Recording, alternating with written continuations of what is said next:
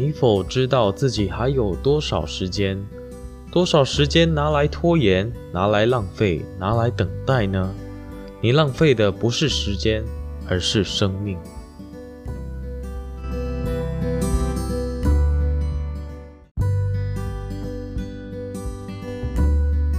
Do you know how much time you have left, or how much time you have procrastinated and wasted waiting for? What you have wasted is not just your time, but your life. Core by Mercy, 师尊老大人。